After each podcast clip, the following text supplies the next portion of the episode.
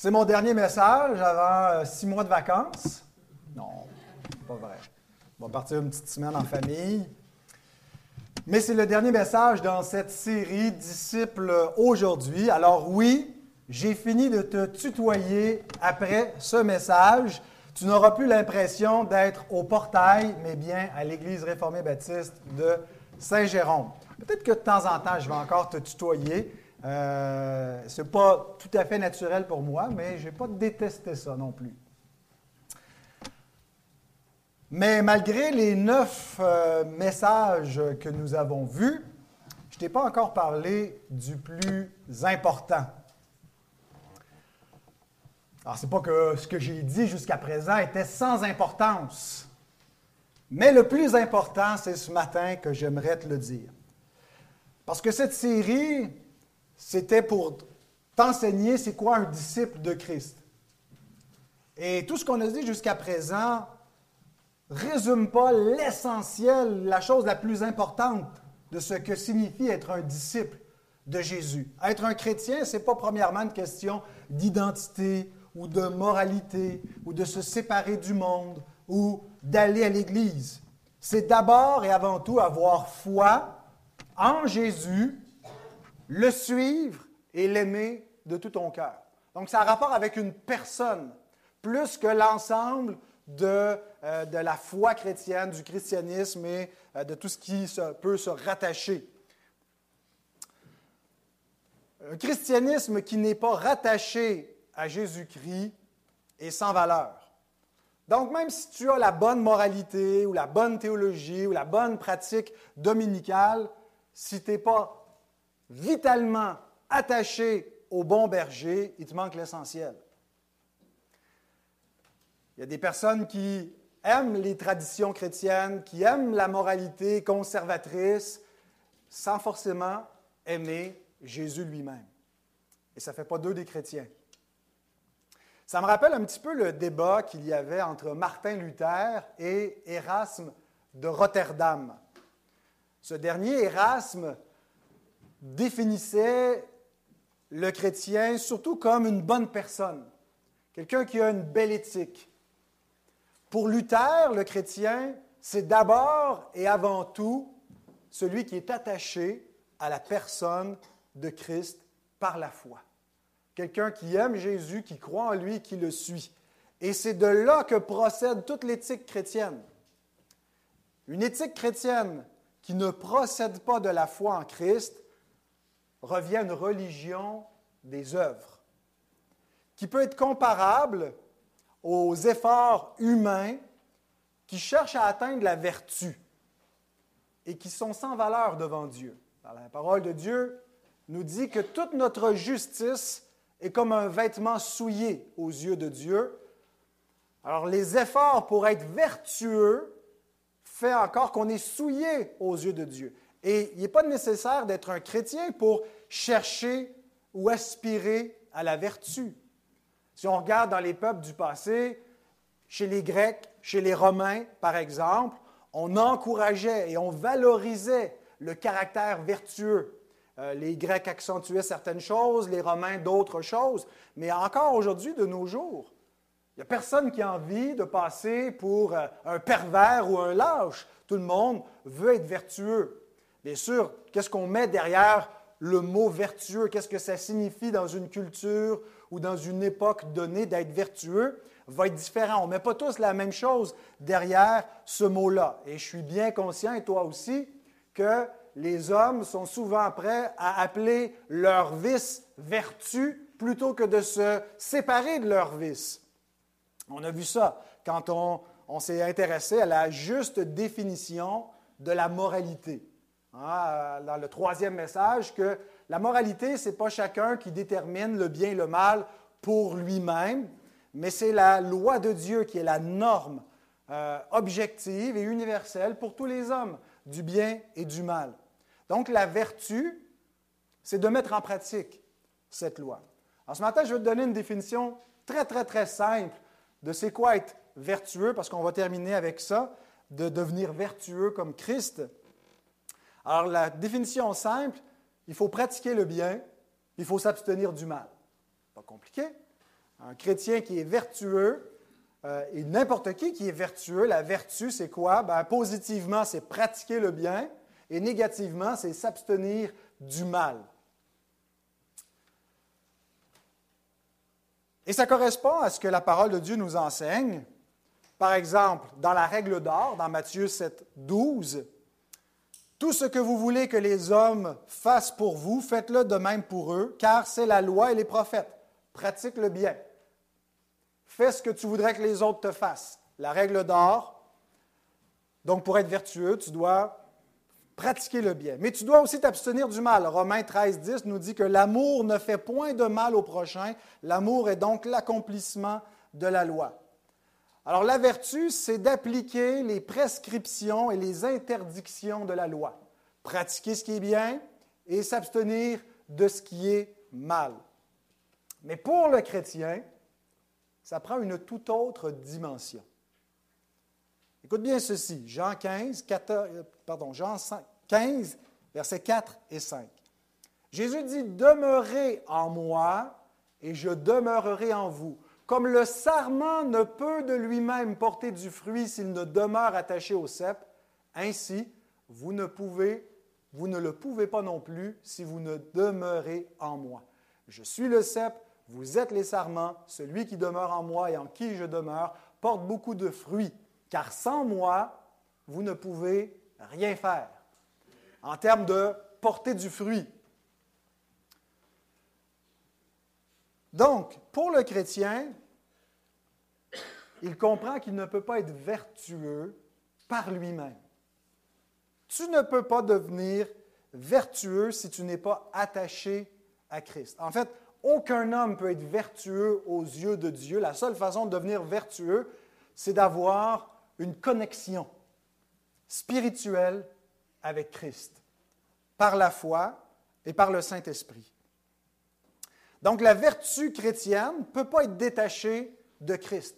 Ce n'est pas simplement d'expliquer les obligations et les interdictions de la loi, puis de dire fais ça, puis tu vas être vertueux. Tu ne peux pas le faire. Sans moi, vous ne pouvez rien faire. Alors tu as besoin de t'attacher à Jésus. Tu dois devenir vertueux non seulement pour le bonheur d'être une bonne personne, parce que ça rend heureux d'être une bonne personne, mais aussi et surtout pour l'honneur de Christ.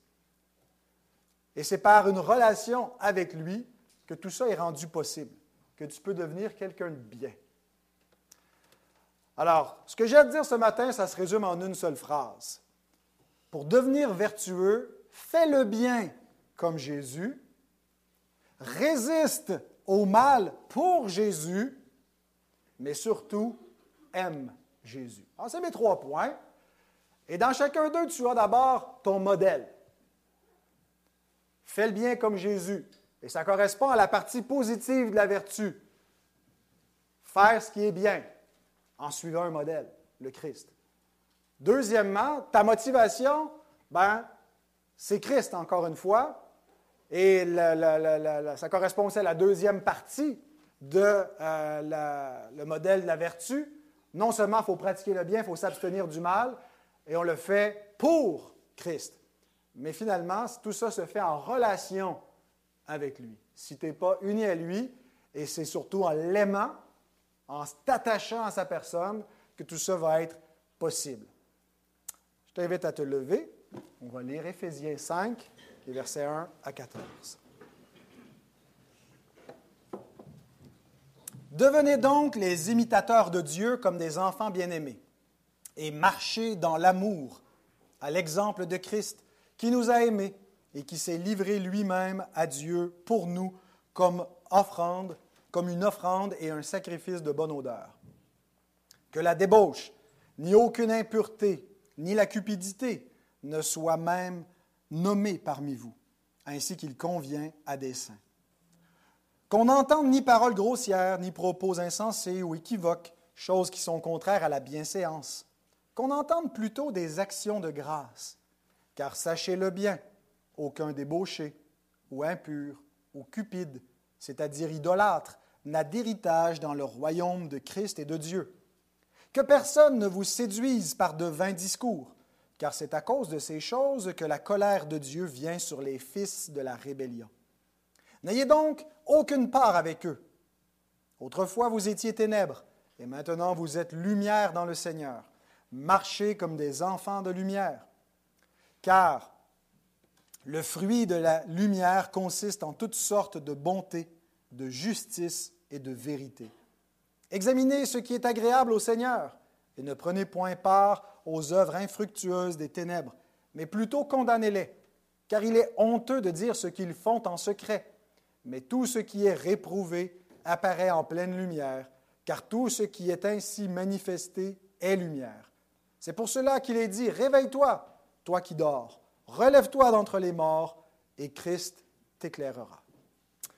Seigneur, nous voulons te remercier pour la règle de la foi qui est ta parole. Merci pour ce texte que nous venons de lire où nous avons nos devoirs et aussi les interdits. La règle, Seigneur, de la loi qui nous prescrit ce qu'on doit observer et pratiquer et qui nous euh, interdit aussi, Seigneur, le, mal qu'on doit éviter et plutôt euh, condamner et dénoncer. Seigneur, donne-nous de, de mettre toutes ces choses en pratique en communiant avec Jésus, en s'attachant à lui, en cherchant à, devenir semblable à lui et en le laissant lui-même agir en nous, vivre par euh, l'Esprit Saint pour nous transformer, nous façonner à sa ressemblance. Et c'est en son nom que nous te le demandons, Père céleste.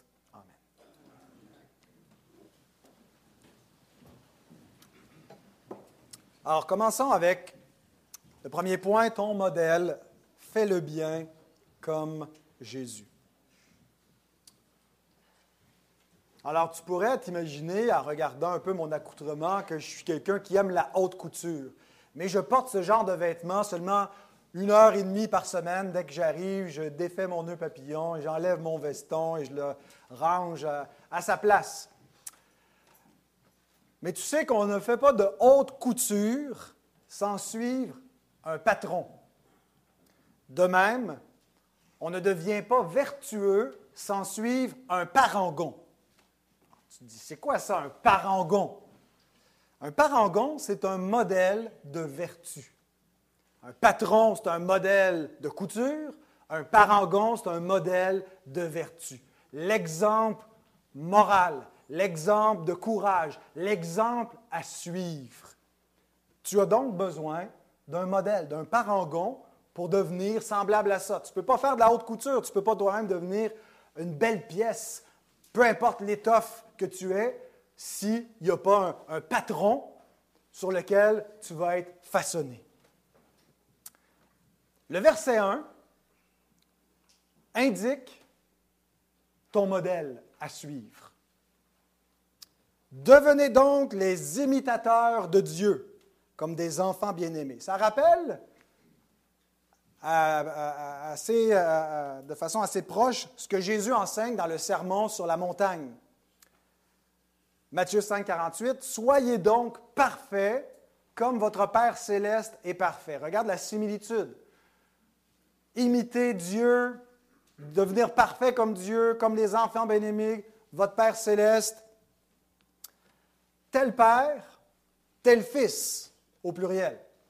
Dieu a plusieurs fils et il veut que ses fils lui ressemblent. Nous sommes les enfants de Dieu et nous devenons semblables à notre Père. Hein. C'est la fête des pères, après tout. Et c'est ça le rôle d'un père, c'est d'être un modèle pour ses enfants. Alors suivons notre modèle qui est le Père céleste. Alors là, peut-être que tu te dis, devenir imitateur de Dieu, devenir parfait comme mon Père céleste, ça ne me semble pas tellement réaliste. La barre est trop haute, puis c'est un concept un petit peu abstrait. Et tu as parfaitement raison. C'est pour ça que tout de suite après, dans le verset qui suit, l'apôtre Paul va ramener tout cela sur le plancher des vaches, en te donnant la forme humaine et concrète de ce que veut dire être imitateur de Dieu et ressembler à ton Père céleste.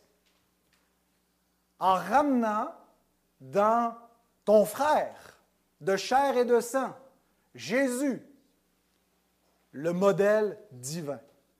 En Jésus, dans une forme humaine, tu as le modèle divin à imiter. Dieu ne te demande pas de devenir Dieu. Tu dois rester homme, humain, à la ressemblance de Dieu. Alors à quoi ça ressemble un être humain qui ressemble à Dieu? Ben, voici le verset 2.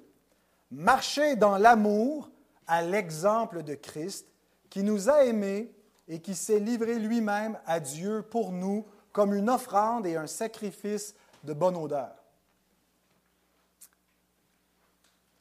Alors, tu te dis, c'est pas beaucoup plus facile que ce qu'on euh, me commandait de faire en me disant, soit c'est parfait comme ton Père céleste est parfait, mais au moins c'est plus concret.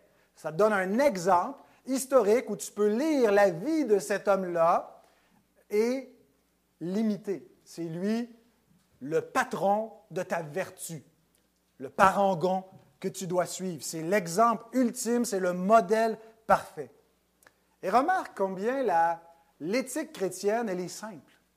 En comparaison avec les formules philosophiques complexes des croyances, euh, que ce soit dans l'Antiquité ou d'aujourd'hui, pour essayer de définir la juste conduite, puis, puis, puis différencier le bien et le mal. Écoute encore les paroles de Jésus qui dit, Jean 15, versets 12 et 13, C'est ici mon commandement. Aimez-vous les uns les autres comme je vous ai aimé. Il n'y a pas de plus grand amour que de donner sa vie pour ses amis. Ce commandement est très ancien. Aimez-vous les uns les autres ou aime ton prochain comme toi-même. On retrouve ça dans la loi de Moïse, Lévitique, chapitre 19, verset 18. Mais Jésus donne une forme nouvelle à ce commandement ancien. Hein, c'est ce qu'il dit quand il déclare dans Jean 13, 34, Je vous donne un commandement nouveau. Qu'est-ce qui est nouveau dans Aimez-vous les uns les autres? Comme je vous ai aimé. Maintenant, vous avez le modèle parfait, vous avez le patron que vous devez suivre pour apprendre. Ça veut dire quoi aime ton prochain? Jésus a donné sa vie en sacrifice pour ses frères. Il n'y a pas de plus grand amour que de donner sa vie en sacrifice pour ceux qu'on aime. Et c'est comme ça que tu dois aimer à ton tour, comme Jésus t'a aimé.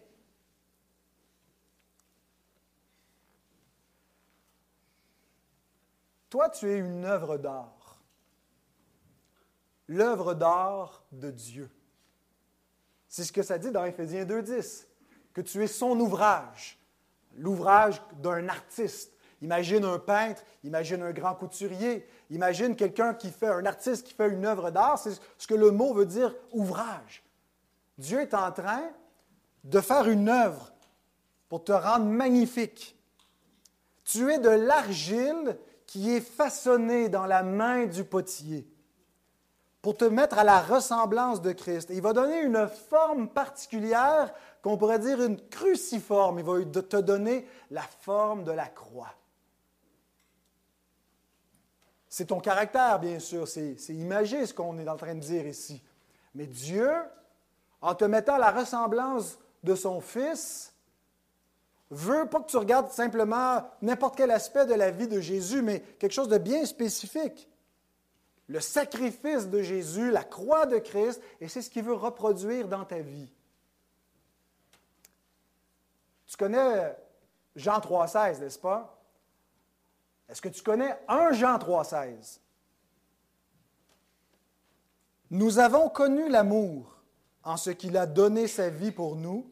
Nous aussi, nous devons donner notre vie pour les frères. Jean 3,16, Dieu a tellement aimé le monde qu'il a donné son Fils 1 Jean 3,16 te rappelle que Dieu a donné son Fils par amour, puis là, il te dit maintenant, toi aussi, donne ta vie pour tes frères. Toi aussi, prends la croix, meurs à toi-même et aime de façon sacrificielle. Voilà la vertu, voilà faire le bien, voilà ce que Dieu veut dans ta vie. Alors quand un chrétien comme toi, comme moi, nous entendons cela, on trouve ça vraiment beau. C'est magnifique. Et quand on entend la description de la croix et de, de, l'œuvre que Dieu veut faire en nous, on s'écrit Amen. Mais lorsqu'on commence à ressentir l'effet de la croix dans notre vie, on dit Ouch! Tu sais, ce n'est pas comme les chirurgies plastiques. Une chirurgie plastique, c'est pour te mettre plus beau, mais ça se fait sous anesthésie. Mais ici, ça nous dit, tu ne peux pas dormir pendant cette transformation. Réveille-toi, toi qui dors, et Christ resplendira sur toi. Tu dois être bien éveillé, bien conscient. Tu ne peux pas être sous anesthésie.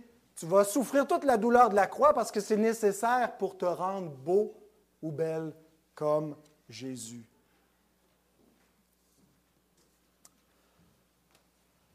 Donc,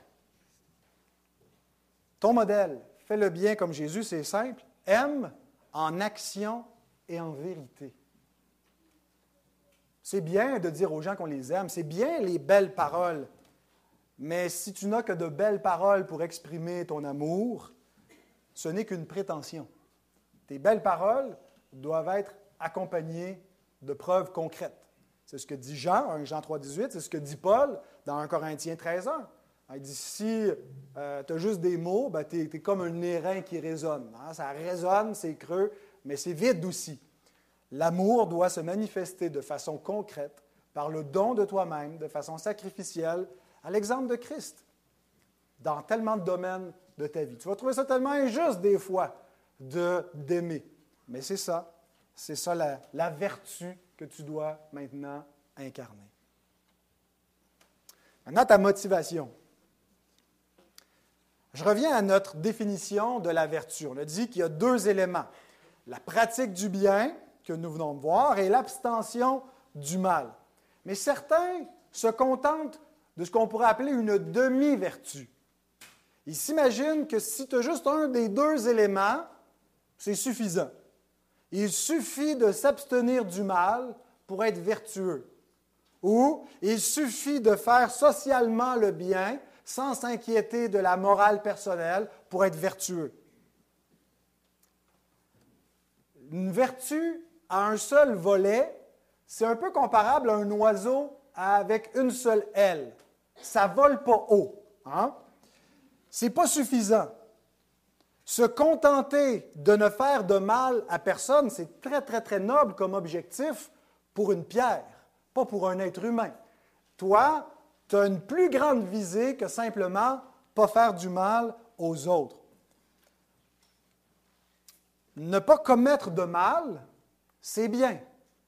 Mais ne pas pratiquer le bien, c'est mal. Jacques 4, 17. Celui qui sait faire le bien et qui ne le fait pas commet un péché. Secourir la veuve et l'orphelin, c'est bien, c'est pratiquer le bien. Mais c'est insuffisant si ça ne nous amène pas aussi à l'abstention du mal euh, moral dans notre vie. Écoute bien ce que Jacques dit, Jacques 1, verset 27. La religion pure et sans tache devant Dieu, notre Père, consiste à visiter les orphelins et les veuves dans leurs afflictions et à se préserver des souillures du monde. Tu vois, il te faut les deux éléments. Il te faut la justice sociale, si tu veux l'appeler comme ça, ou j'aime mieux parler de, du don sacrificiel de soi à l'exemple de Christ, visiter les veuves et les orphelins et prendre soin des uns et des autres, mais il faut aussi s'abstenir des souillures du monde. Donc, jusqu'à présent, on a parlé de pratiquer le bien dans le don sacrificiel de ta vie en imitation de Jésus. Et si tu fais ça, c'est grand, c'est noble, c'est admirable, mais c'est insuffisant. Il y a un autre combat que tu dois mener contre ton péché. Et ça, c'est le deuxième volet, donc, de ta vertu. Et c'est intéressant parce que c'est exactement où Paul continue. Après t'avoir donné le modèle positif à imiter pour faire le bien, au verset 2, au verset 3, il enchaîne avec ce deuxième aspect de la vertu, de s'abstenir du mal. Que la débauche, ni aucune impureté, ni la cupidité ne soient pas même nommées parmi vous, ainsi qu'il convient à des saints. Et il continue à développer dans les versets qui suivent qu'il faut que tu t'abstiennes du mal. Alors, je ne veux pas examiner en détail ce que Paul dit au niveau du langage, au niveau de la conduite et tout cela. Tu pourras le faire. Euh, mon but ce matin, ce n'est pas de te donner une liste euh, des choses à ne pas faire. C'est plutôt de se concentrer ensemble sur ta motivation dans cette lutte. Parce que tu vas avoir beaucoup de motivation ou de raisons pour faire le mal. Et tu n'auras pas de difficulté à te trouver des justifications pour le faire, des excuses. C'est très naturel pour le pécheur de faire le mal et de trouver des raisons pour se justifier.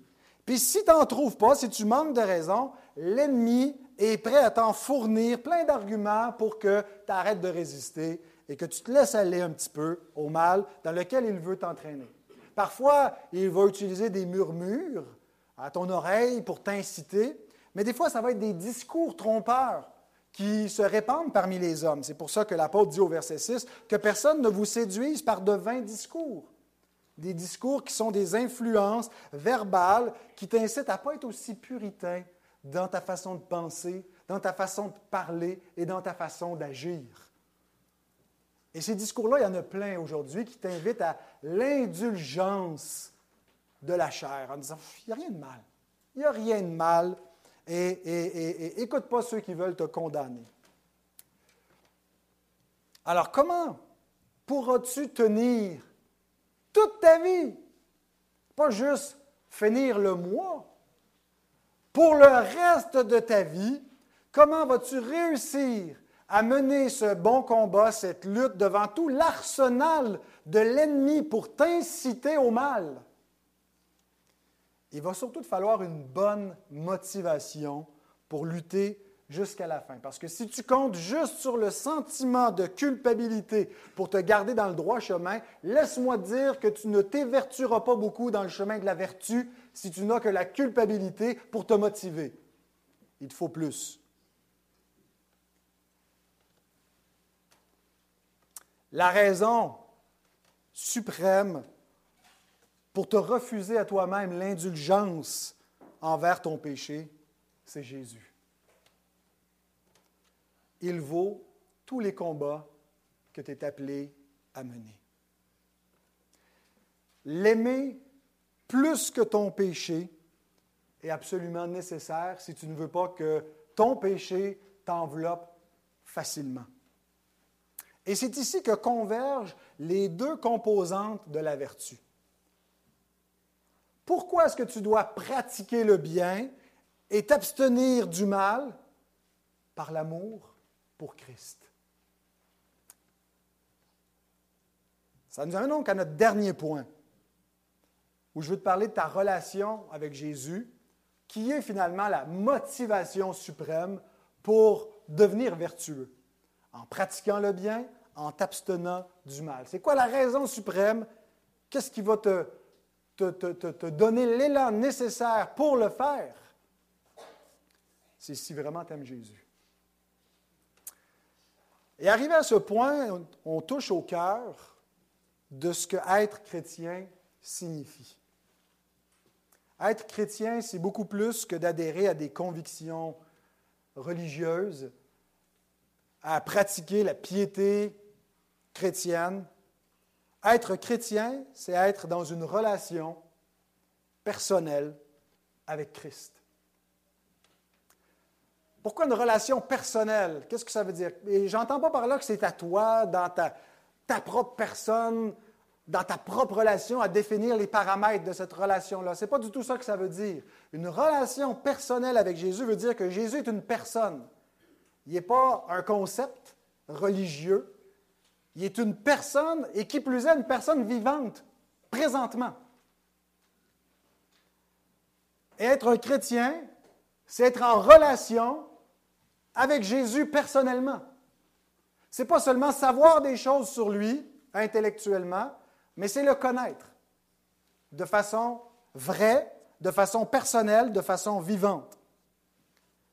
Il est important de préciser la nature de cette relation. En ce moment, c'est une relation spirituelle. qu'est-ce que ça veut dire spirituel? Surtout, ça a rapport avec le Saint-Esprit. C'est grâce au Saint-Esprit que tu connais personnellement Jésus. C'est par l'agence du Saint-Esprit que tu as une relation vivante et personnelle avec le Christ. J'aimerais te lire comment Jésus l'explique dans Jean 14, à partir du verset 16 à 26, mais on ne lira pas tous les versets, seulement les versets les plus pertinents pour expliquer ça. Jésus dit, moi, je prierai le Père, il vous donnera un autre consolateur, afin qu'il demeure éternellement avec vous, l'Esprit de vérité, que le monde ne peut recevoir parce qu'il ne le voit point et ne le connaît point. Mais vous, vous le connaissez, car il demeure avec vous et il sera en vous. Je ne vous laisserai pas orphelin, je viendrai à vous. Encore un peu de temps, et le monde ne me verra plus. Mais vous, vous me verrez, car je vis et vous vivrez aussi. En ce jour-là, vous connaîtrez que je suis en mon Père, que vous êtes en moi et que je suis en vous. Verset 23, Jésus lui répondit, Si quelqu'un m'aime, il gardera ma parole, et mon Père l'aimera, et nous viendrons à lui, et nous ferons notre demeure chez lui. Verset 26, Mais le consolateur, l'Esprit, l'Esprit Saint que le Père enverra au mon nom, vous enseignera toutes choses et vous rappellera tout ce que je vous ai dit. Donc Jésus promet, bien qu'il s'en va, il prépare ses disciples à son départ, euh, non seulement à sa mort, mais éventuellement à son ascension, son enlèvement d'auprès d'eux. Mais il dit qu'il va revenir avec eux. Il ne va pas les laisser orphelins, il va revenir avec eux en leur envoyant un autre consolateur que le monde ne peut pas voir, que le monde ne connaît pas, mais qu'eux ont déjà reçu, mais il va établir un lien entre Jésus au ciel et ses disciples sur la terre, où il va euh, transmettre ce qui est de la vie de Jésus en ses disciples et que c'est par la présence du Saint-Esprit que Jésus lui-même est présent dans ses disciples, que le Père et le Fils sont présents. On appelle ça aussi en langage théologique la péricorèse, où chaque fois qu'il y a une personne divine, les deux autres personnes sont avec elle. On peut, distinguer le Père, le Fils et le Saint-Esprit, mais on ne peut jamais les séparer. Hein, et même si c'est le Fils qui meurt sur la croix, euh, Dieu était en lui pour réconcilier le monde avec lui-même. On, distingue les œuvres des personnes de la Trinité en, donnant proprement ce qui revient à chacune des personnes, mais chacun des trois est présent chaque fois qu'il y en a un qui est présent. Et donc, comment est-ce que Jésus est présent dans ta vie? Ben, c'est parce que le Saint-Esprit habite en toi. Et que le Saint-Esprit euh, te permet d'être non seulement en lien avec le Fils éternel dans, sa, dans son essence divine, mais avec Jésus comme homme. Jésus en tant que ton frère, Jésus de chair et de sang qui est assis dans le ciel, tu es en communion avec lui parce qu'il a reçu du Père le Saint-Esprit pour le répandre sur son Église et garder son Église en communion vivante avec lui. Donc tu n'as jamais vu Jésus, mais tu le connais et tu l'aimes. Et si tu aimes Jésus, c'est la preuve que l'Esprit Saint est en toi. Et quand je te dis tu le connais, je ne veux pas dire que tu le connais comme tu connais Céline Dion, par exemple. Vous connaissez tous Céline Dion. Euh, tu sais des choses sur elle, mais tu ne la connais pas personnellement, puis elle ne te connaît pas. Mais tu connais Jésus non seulement en sachant des choses qui sont vraies sur lui, mais tu le connais personnellement et lui aussi te connaît. Écoute ce que Pierre dit, 1 Pierre 1,8. Vous l'aimez sans l'avoir vu. Vous croyez en lui sans le voir encore et vous réjouissant d'une joie merveilleuse et glorieuse. Si tu aimes Jésus, si tu crois en lui sans jamais l'avoir vu, sans jamais avoir entendu sa voix, si tu as cette conviction de le connaître parce que tu es dirigé par sa parole, par la voix du bon berger, ce n'est pas toi qui as créé ça dans ta vie. C'est l'Esprit Saint qui fait que tu connais Jésus personnellement. Et sans cet amour pour lui, tu ne peux pas être chrétien. 1 Corinthiens 16, 22, Si quelqu'un n'aime pas le Seigneur, qu'il soit anathème, maranatha. Jésus vient. C'est ce que veut dire Maranatha. Donc, être un chrétien, ce n'est pas premièrement quelle moralité tu observes. Bien sûr que ça va, ça va de soi, mais ce n'est pas fondamentalement ça. Ce n'est pas quelle église tu fréquentes ou quel livre tu lis, c'est quoi ta confession de foi. C'est est-ce que tu aimes Jésus? Est-ce que tu es attaché à sa personne? Il est impossible d'être un chrétien sans cet amour-là. Tu peux aimer toute la tradition chrétienne, mais si tu n'aimes pas Jésus lui-même, tu es anathème. Ici, il n'est pas question de l'aimer parfaitement, parce que là, ça pourrait te jeter dans le trouble en disant Est-ce que je l'aime tant que ça? Parce que je pêche encore, parce que j'aime mon péché. L'idée n'est pas de l'aimer parfaitement au plus haut degré que tu pourrais l'aimer. L'idée est plutôt de l'aimer sincèrement. Est-ce que tu aimes Jésus pour vrai? Est-ce que tu as véritablement confiance en lui? Si c'est le cas, tu es un enfant de Dieu. Il n'y a pas d'autre façon d'expliquer cet amour et cette foi que tu as envers lui que l'œuvre du Père en toi qui te dirige vers le Fils. Ce n'est pas la chair et le sang. Ce n'est pas toi-même. Ce n'est pas tes parents. Ce n'est pas tes amis. Ce n'est pas le pasteur. C'est l'esprit que le monde ne peut recevoir, qui est invisible, qui t'a convaincu et qui a créé en toi cette affection et cette foi en Jésus.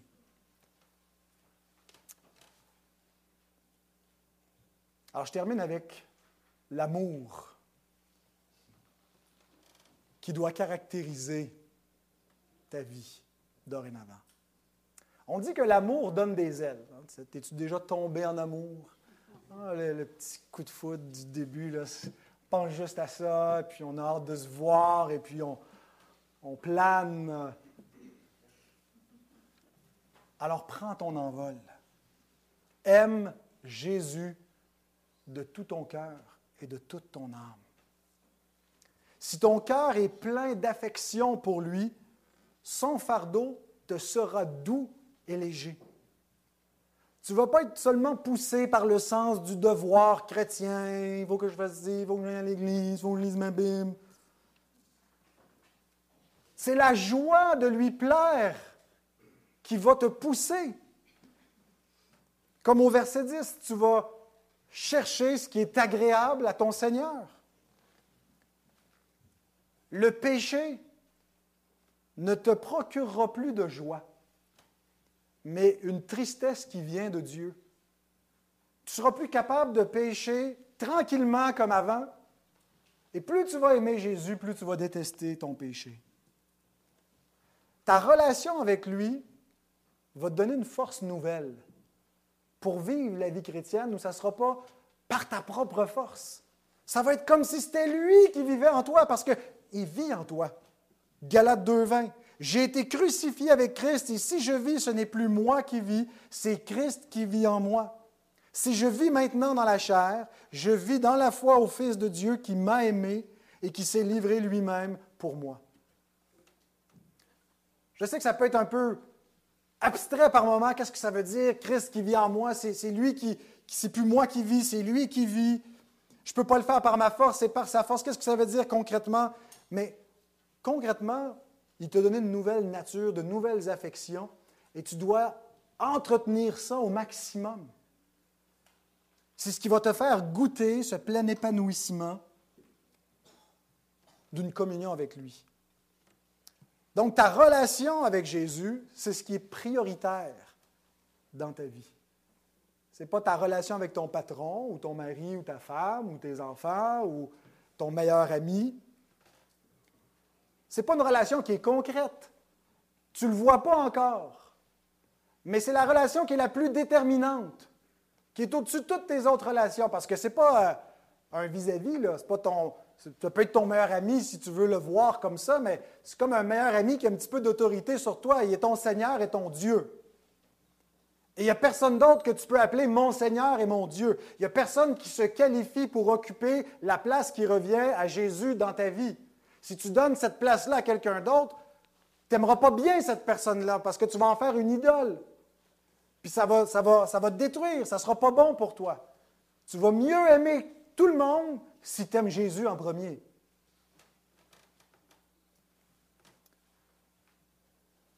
Il faut que tu saches aussi que ton amour pour lui est seulement le faible écho de son amour pour toi. 1 Jean 4, 10 et 19. Cet amour, en parlant de l'amour de Dieu, consiste non point en ce que nous avons aimé Dieu, mais en ce qu'il nous a aimés et a envoyé son Fils comme victime expiatoire pour nos péchés. Pour nous, nous l'aimons parce qu'il nous a aimés le premier. C'est seulement en recevant l'amour de Dieu manifesté en son Fils dans l'Évangile, dans le fait que son Fils est mort pour toi, que tu peux commencer à aimer Dieu en retour. Et plus tu vas découvrir cet amour, plus tu vas apprendre à te reposer dans l'amour de Dieu. Tu n'es pas sauvé parce que tu aimes Dieu, mais parce que Dieu t'aime. Plus tu vas contempler et approfondir et étudier et admirer cet amour, plus le tien va augmenter. Si tu ne fais pas grand cas de l'amour de Dieu, tu n'auras pas grand amour pour Dieu. Éphésiens 3, 17 à 19. En sorte que Christ habite dans vos cœurs par la foi, étant enraciné et fondé dans l'amour, que vous puissiez comprendre avec tous les saints quelle est la largeur, la longueur, la profondeur et la hauteur, et connaître l'amour de Christ qui surpasse toute connaissance, en sorte que vous soyez remplis jusqu'à toute la plénitude de Dieu. Alors voilà comment on devient vertueux. N'est pas en cherchant à afficher publiquement notre vertu comme font les hommes qui euh, veulent signaler leur vertu sur la place publique, qui aiment être vus pour le bien qu'ils font. Ce n'est pas du tout comme ça qu'on devient vertueux. C'est en aimant le Christ. C'est en le prenant comme modèle et c'est en étant motivé à l'aimer en retour. Donc ta motivation ne doit pas être le regard des autres, même pas des autres chrétiens qui aiment Jésus. Ta motivation, c'est l'amour que tu as pour ton Sauveur. Et c'est une motivation qui est suffisante pour toutes les circonstances. Tu sais, quand les autres ne sont pas à la hauteur et que ça te donne envie de lâcher à cause de ça, ça ne change rien. Parce que celui pour qui tu vis est toujours à la hauteur. Jésus-Christ est le même hier, aujourd'hui et éternellement. Et si tu l'aimes vraiment, il va toujours être ta motivation et la raison pour continuer d'aimer, pour continuer ton bon combat.